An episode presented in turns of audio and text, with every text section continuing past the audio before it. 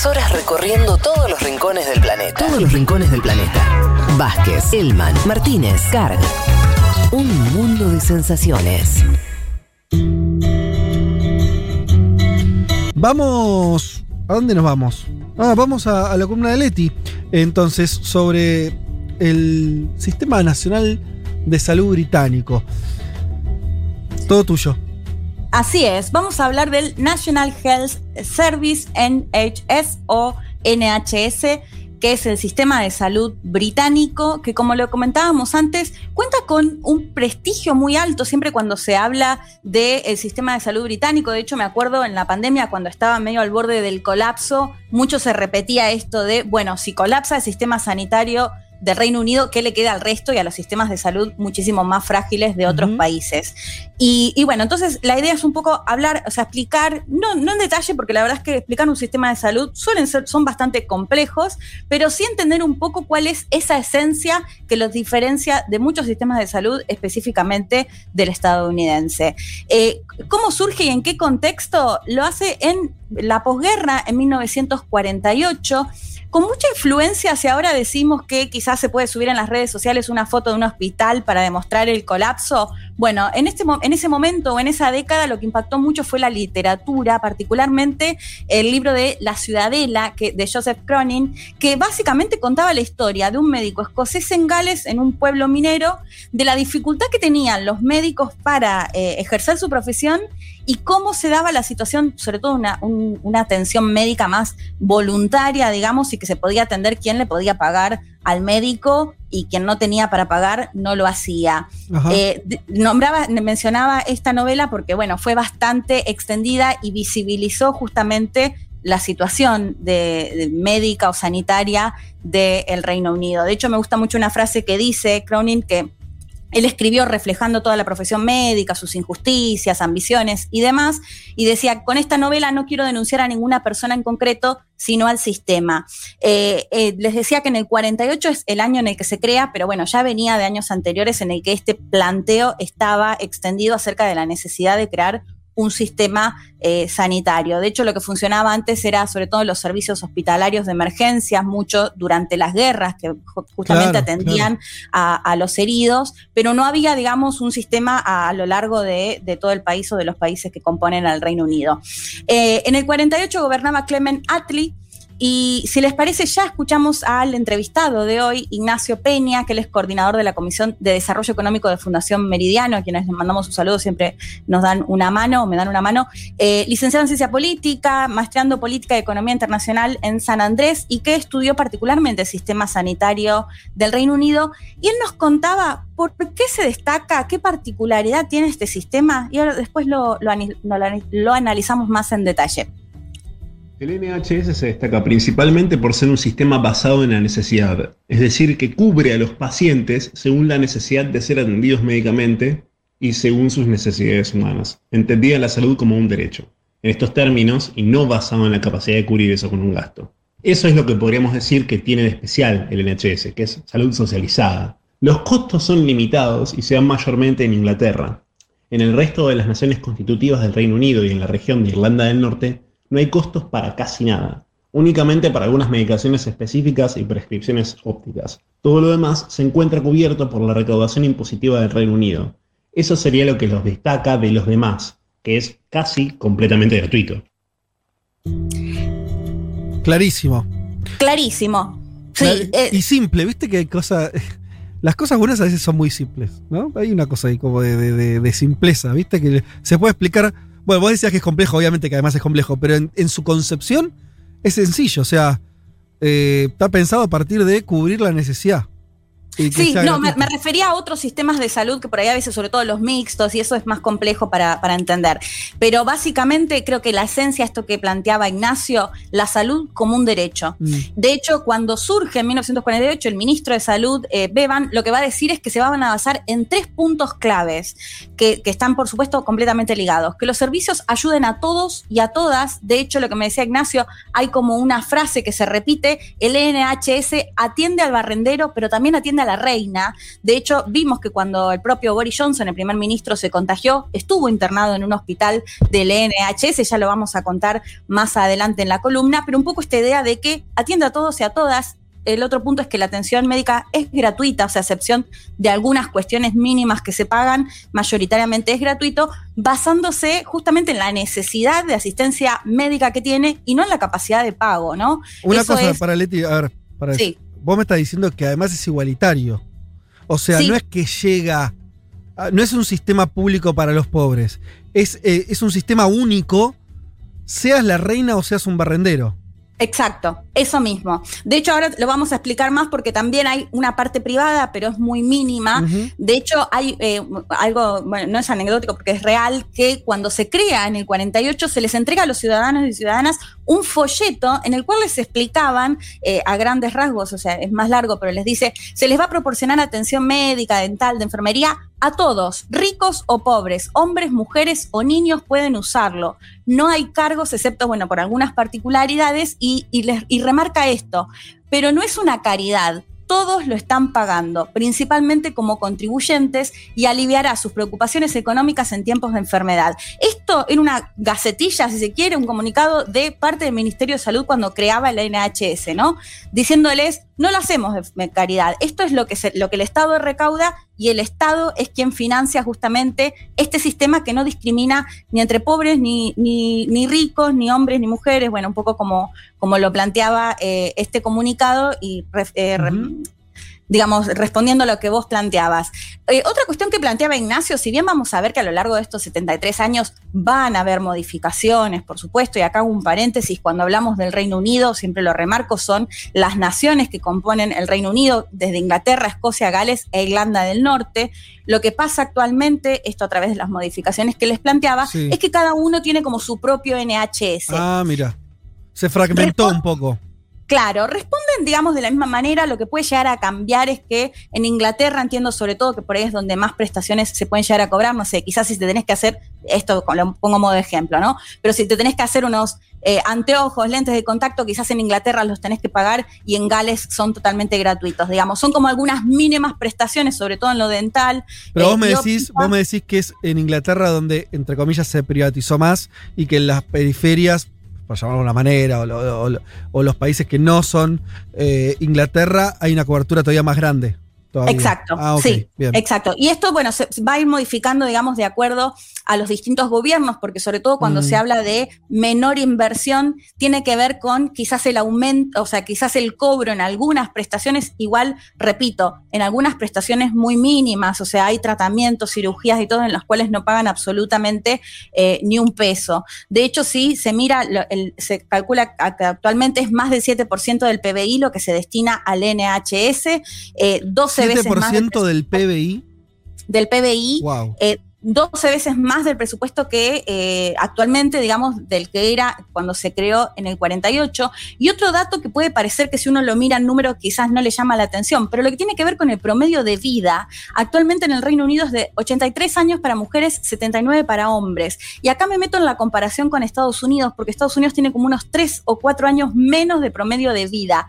Y quizás puede parecer poco y quizás también hay que analizar un montón de otras variables, claramente, pero el sistema de salud que brinda al país es uno muy clave. Vos me decías, Fede, que el documental lo viste, a quienes no lo hayan visto, no se lo recomiendo. No es, poco, Leti, tres años de vida, ¿eh? No, no, y ahora cuento. o sea, ¿qué decir?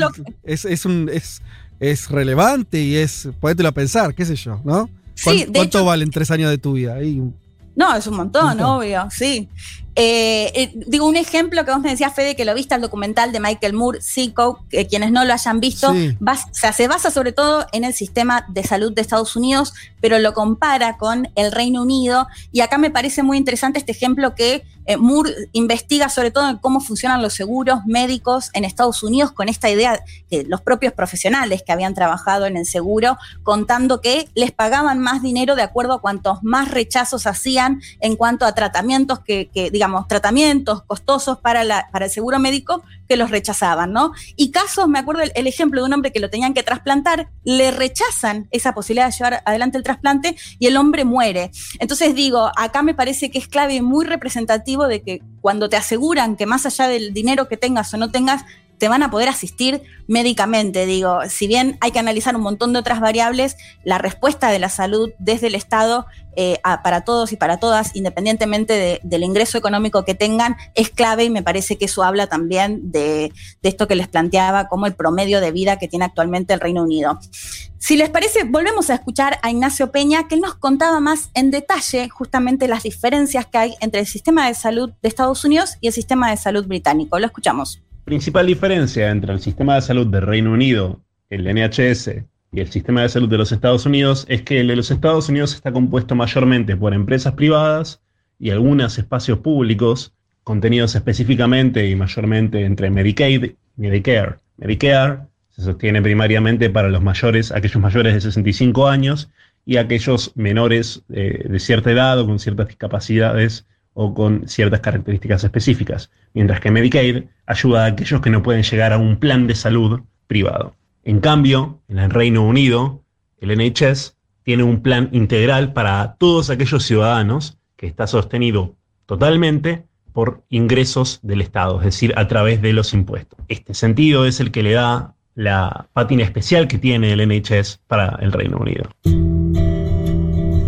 Eh, Leti, lo que, lo que primero que pienso cuando escucho eso además es qué, qué, qué golpe a a esas ideas neoliberales, ¿no? Que, porque el, caso del Reino Unido lo tiene todo. Es en una potencia occidental, en un país que hizo de libre comercio una bandera histórica y demás.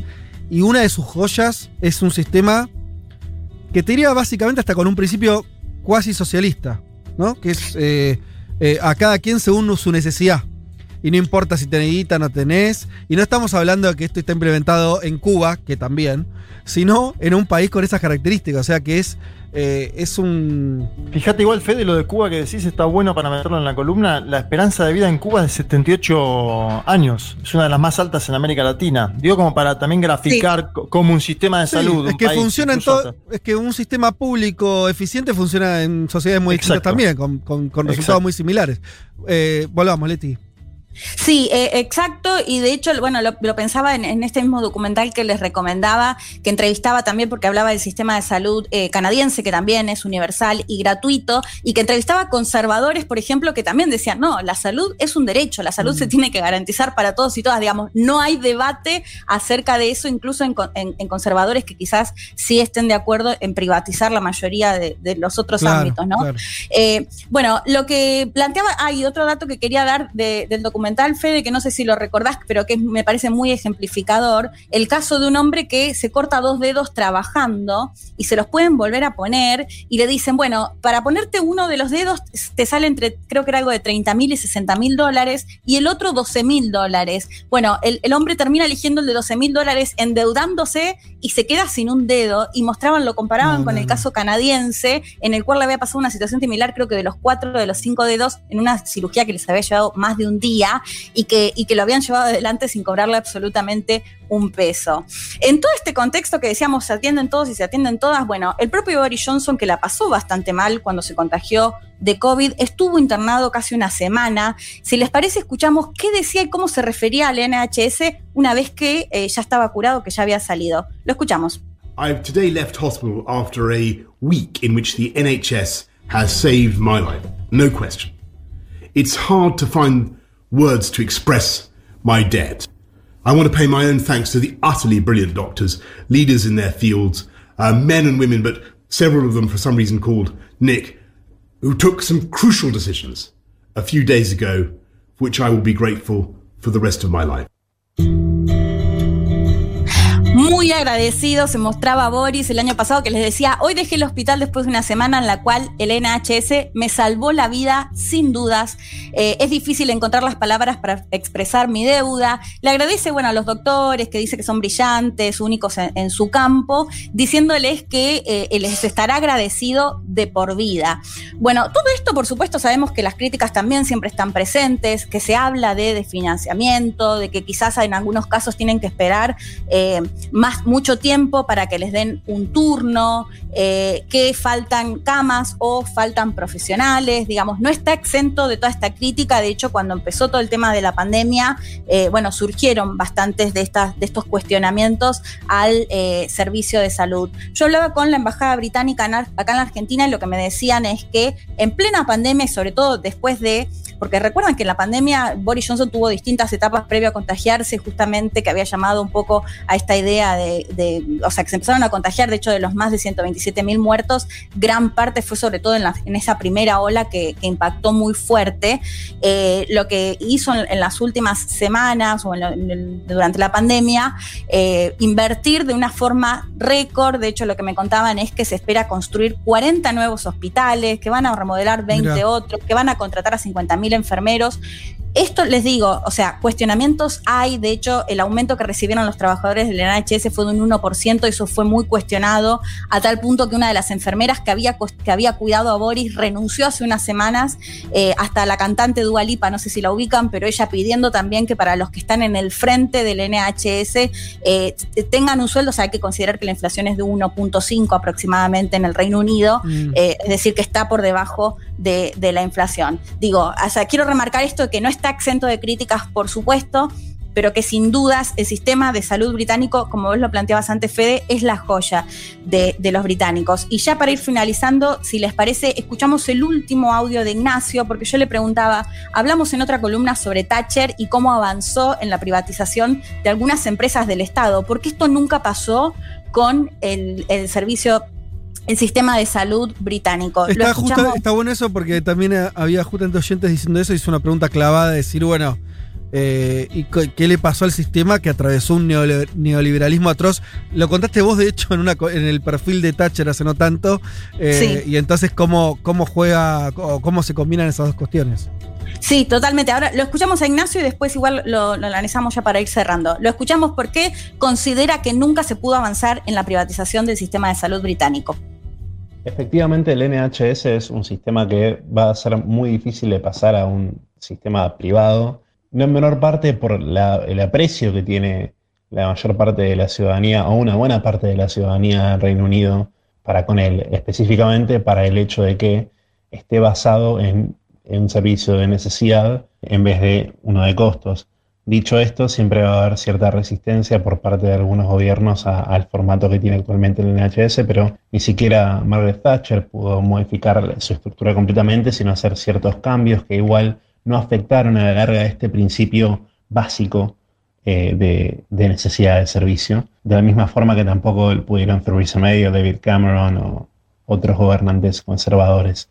De la misma forma, este punto importante del sistema de salud del Reino Unido se mantiene vigente todavía e inclusive ha hecho un, gran trabajo frente a la pandemia de COVID, por lo que más y más británicos requieren y le piden más al NHS más que menos. Bueno, básicamente entonces es que algo así como que su legitimidad social es tan alta que no, pareciera que ni siquiera las expresiones más conservadoras pudieron ir en contra del sistema de salud. Exacto, Fede. Dos cosas más para cerrar. Por un lado, les decía, si bien hay críticas, en este documental también lo pueden ver cuando Moore entrevista a los propios médicos. Si les decíamos que les contaba que en el seguro médico de Estados Unidos los incentivaban para rechazar tratamientos costosos para el seguro, eh, los médicos eh, contaban que en el Reino Unido lo que hacen es cobran más cuando logran que sus pacientes lleven adelante una vida más saludable, si se quiere, que dejen de fumar, que se reduzca el colesterol, entre otras cuestiones, es decir, incentivándolos a que se avancen en ese sentido. Y por otro lado, muy breve, si se lo compara quizás con el caso de Argentina, donde también contamos con la salud de, forma gratuita y universal, la diferencia clave yo creo que está en que en el Reino Unido, si bien hay privados, es muy, muy menor y está dentro del NHS. A diferencia de lo que pasa acá en la Argentina, que eh, bueno, los empleadores directamente ya cuentan con una obra social, digamos, que la pagan, o, ni hablar de las prepagas, y que gran porcentaje se atiende a través del privado. Lo que pasa en el Reino Unido es que, la gran mayoría, o sea, casi en su totalidad de la población, se atienden todos y todas en este salud eh, público, del cual hay que decir que con sus críticas eh, cuenta con un apoyo de la población muy mayoritario, que es lo que lo ha mantenido a través de todas estas décadas. Sí, acá te, leo algún mensaje porque me parece que son interesantes. En eh, Uruguacha dice, Oli, en Uruguay tenemos un sistema de salud muy parecido. Al- varios hablan de la película esta Psico de, de Moore, que bueno, la volvemos a, a recomendar, como hiciste vos. Eh, ¿Qué más? Eh, bueno, oyenta de Ecuador dice, en Ecuador ninguna clínica o hospital privado te recibe si no entregas una garantía de 10 mil dólares. Eh, bueno, el principio de solidaridad señalan muchos como, como emblema del sistema, que lo veníamos contando. Eh, sobre Argentina señalan un poco esto que vos decís. En Argentina eh, dice Tincho Doc, eh, con muchos defectos, eh, pero el sistema de salud argentino tiene un poco de esa esencia. Sería muy bueno aprovechar esta bomba pandémica para que en Argentina se termine de afianzar un sistema así, excelente en atención primaria y, y demás. Y en Argentina en realidad tenemos tres sistemas, ¿no? Está el público, está el privado y está el sistema de obras sociales, que es un sistema que muy argentino que viene funcionando, tiene, tiene su, su, su, Sí. este, su parte buena en el sentido de que funciona relativamente bien o, o tiene una cobertura muy amplia. Y también atravesó el- el- el- la prueba de ácido de, de- de etapas neoliberales y no pudo ser barrido, ¿no? Eh, la- la- el sistema de obras sociales, así que me parece que es algo ahí también distinto, pero sí. Sí. No, que yo creo que la Argentina está claro que te garantiza que si no tenés plata te van a atender, pero me parece que en el caso del Reino Unido es más igualador, porque de todas maneras acá quien tiene una prepaga posiblemente sea atendido eh, antes que alguien que, que va al, al servicio público, digamos. Me parece que en ese sentido los iguala y que muy demostrado también con el tema de la pandemia, la vacunación, como lo decíamos hoy, más del 70% de, de los británicos y británicas ya recibió al menos una dosis y todo esto fue a través del sistema de salud británico. Total. Excelente la columna, Leti. Hasta las 3. Federico Vázquez, Juan Elma, Leticia Martínez y Juan Manuel Carg hacen un mundo de sensaciones.